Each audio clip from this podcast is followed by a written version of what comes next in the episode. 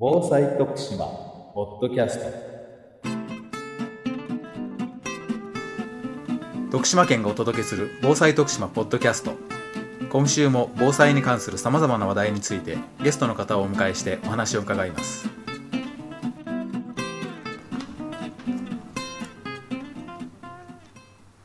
今日は富士常葉大学環境防災学部准教授の小村隆さんをお招きしております。小村先生よろしくお願いします。よろしくお願いします今日は DIG、えー、アルファベットで DIG これについて、えー、お話を伺いたいと思います。まず DIG とはどういうものなんでしょうか？はい、えーと、DIG というのはですね、えー、災害を意味するディザスター。それから想像力を意味するイマジネーション、はい、えー、ゲームの G、はい、それぞれの3つの言葉の頭文字を、えー、つなげて作った造語なんです。であのよく言っているのは仲間たちと、まあ、大きな地図をみんなで囲んでワイワイガヤガヤ議論をしながらコミュニティの在り方を考えようではないかというそういう、えー、ワークショップのノウハウの一つ、えー、地図を使った防災訓練の一つというふうにお考えいただければよろしいかと思います。この DIG を行うことによってどんな効果が期待できるんでしょうか？はい。私たちは大きく分けると2つのことを言っています、はい、で1つはですねプリウスで有名なトヨタ自動車さんが使っている言葉なんですが、はい、見える化という言葉にこだわってます。見える化、はい、英語で言うとあの visualization っていうふうに言ったらいいんでしょうか。さまざまなリスク、えー、災害の危険度の高い低いとかですね、はい、あるいは街にどういった方がお住まいなのか、そういったものを地図の上に落とし込むことで見える化しようと、つまり関係者みんなの共通の認識を作ろうではないかっていうのがまず最初の効果なんです。で、えーと、2つ目はですね、はい、その共通認識の中には当然のことながら災害に弱いところっていうのが浮き彫りにされるわけでして。でそれをほっといていいのかっていう話になるわけですよ。はい、ディグはよく誤解されるのは、はい、地図を使った塗り絵と誤解されてしまうのですが地図に色を塗ればいいっていう問題ではなくて、ええ浮き彫りになった見える化された問題点をどういうふうにやって改善していくか、またトヨタの言葉で言うとカタカナで書く改善になるんでしょうけれども。そういったものを考える場でもあるというふうに考えてます。つまり見える化して改善に導く。それをリグの基本的な考え方というふうに今は位置づけています。見える化と改善この2つのことをこれは防災についてはい、えーと、一義的には防災のことなんですけれども、はい、実はコミュニティに襲いかかる最悪災いですね、はい、っていうのは何も災害だけじゃないわけですよ。というよりも災害に強いコミュニティ災害に強いまちづくりってよく聞きますが、はい、災害だけに強いコミュニティということはありえない。いろんな意味で人の輪とか、はい、あるいは経済的にうまく回ってるとかというのがあってこそのそういうコミュニティは災害には強いけれども。というところでもともと DIG というのは言いましたように災害っていう言葉が DIG の D にはついているんですが、はい、むしろまちづくりのノウハウとして生かしてもらいたいなっていうふうに思ってるんです。徳島で防災を考えようとすると、はい、やはり避けて通れないのが南海地震です。そうですね。ただ南海地震は過去、まあ、90年ないし100年から150年に一度起こってくるっていう話ですし一番最近のものは1946年ですよね。そうですということは言ってみれば四半世紀ぐらいはいわば執行猶予の時間が期待できる。でその時間を使ってどうするかということであってその間に災害に強い町をどうやって作んで作っていくんだろうかっていうね町づくりの議論だと思うんですよ。で徳島でディグをやるならば、はい、そういう四半世紀先にある巨大災害を意識しつつ、はい、日々の生活をどうやって豊かにするかってそこにこそみんなで地図を囲む意味があるんじゃないかなと思ってるんですからね。災害だけではなくてそうですね。街づくりのために活用すると、で私たちのようなその専門家でない。ものでも、これは実際に行うことはできるんでしょうか？あのもともと本当に普通の人が普通の人だけでできるようなノウハウとして、えー、作り上げてきたのが DIG ですので、その点は全く心配する必要はありません。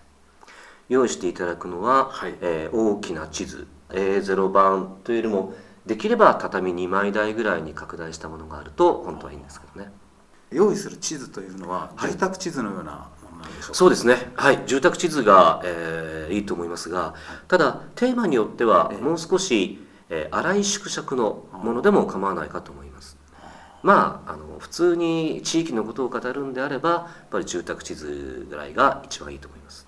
それを透明のビニールシートで囲みます。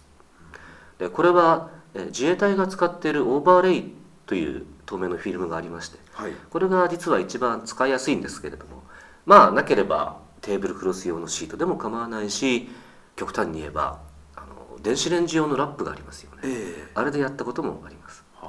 そういう意味で言うと物はこだわらない。でそれに色のついているマーカーなどで例えば昔沼地であったところ昔川が流れていたところ、ここは木造の古い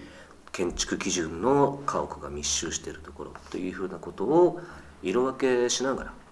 まあ、街の姿を先ほど言った見える化しようっていうふうな話なんですよ。でその作業が進んでいくうちに、はい、多分じゃあここはどういうリスクがどういう危険性があるの？揺れたらどうなっちゃうの？というふうな問いかけをしてくださるならば、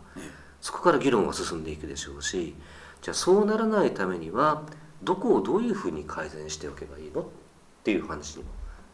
展開してくるんじゃないでしょうか。リグをやる場合にですねあの注意する点というのは何かありますか、はい、あの先ほどもちょっと言いましたが、はい、塗り絵ではないんですよ。つまり例えばガソリンスタンドに何とか色のシールを貼ってくださいとか、はい、医療機関に何とかのシールを貼ってください。だけではないんですよね。えー、よく誤解されてるのがそれがティグだと思われてるんですが実はそれはあくまで見える化のための一過程一プロセスに過ぎないわけであって、はい、問題はそこからなんですよ。改善ということですね。はい。そこをぜひ注意していただきたいなというふうに思います。もちろん見える化ということをしっかりやらないと、はい、それはあの診断抜きに治療するお医者様はいませんよね、えー、ですから診断の部分は非常に重要になります。それが見える化というふうに言ってるわけなんですけれどもでもそれだけじゃなくて具体的にどこをどうすればいいんだろう。かどうしてもお金の議論っていう話は出てきます、はい、まあまああるのは、えー、国にやらせればとか県にやらせればとかっていう話がありますけれども、はい。実はそれで問題解決するわけじゃ当然ないわけですよね、ね、もちろんその部分もあるし期待はしてますけれども。まず私たちのレベルでもできることはあるはずだと。つまり国でなければできないこともあるが、はい、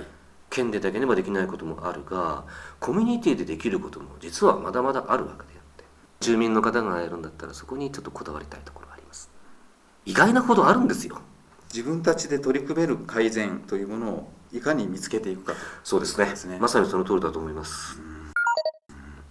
このディグなんですけれども、はい、えー、これを発展させていく取り組みとしてはどういうものがありますか、はい、2つ3つ仕掛けてみたいなと思っていることがあるんですけれども、はい、例えばですね、ええ、地震で人がお亡くなりになるわけじゃないんですよ。危険な倒れやすい建物に潰されて人がお亡くなりになったっていうのが過去の悲しい事例であってそのためにはやはり1にも2にも建物を何とかしなきゃならない。あるいは家具の転倒防止をしなくちゃならないがその建物を何とかするっていう時に、はい、徳島に生えてる木を使い徳島の地元の工業高校の建築家の生徒さんに実習として仕掛けられないかなっていう思いがあるんですけどね。多分独力ではなかなか手が耐震補強まで手が出てない世帯に対して実習として実費として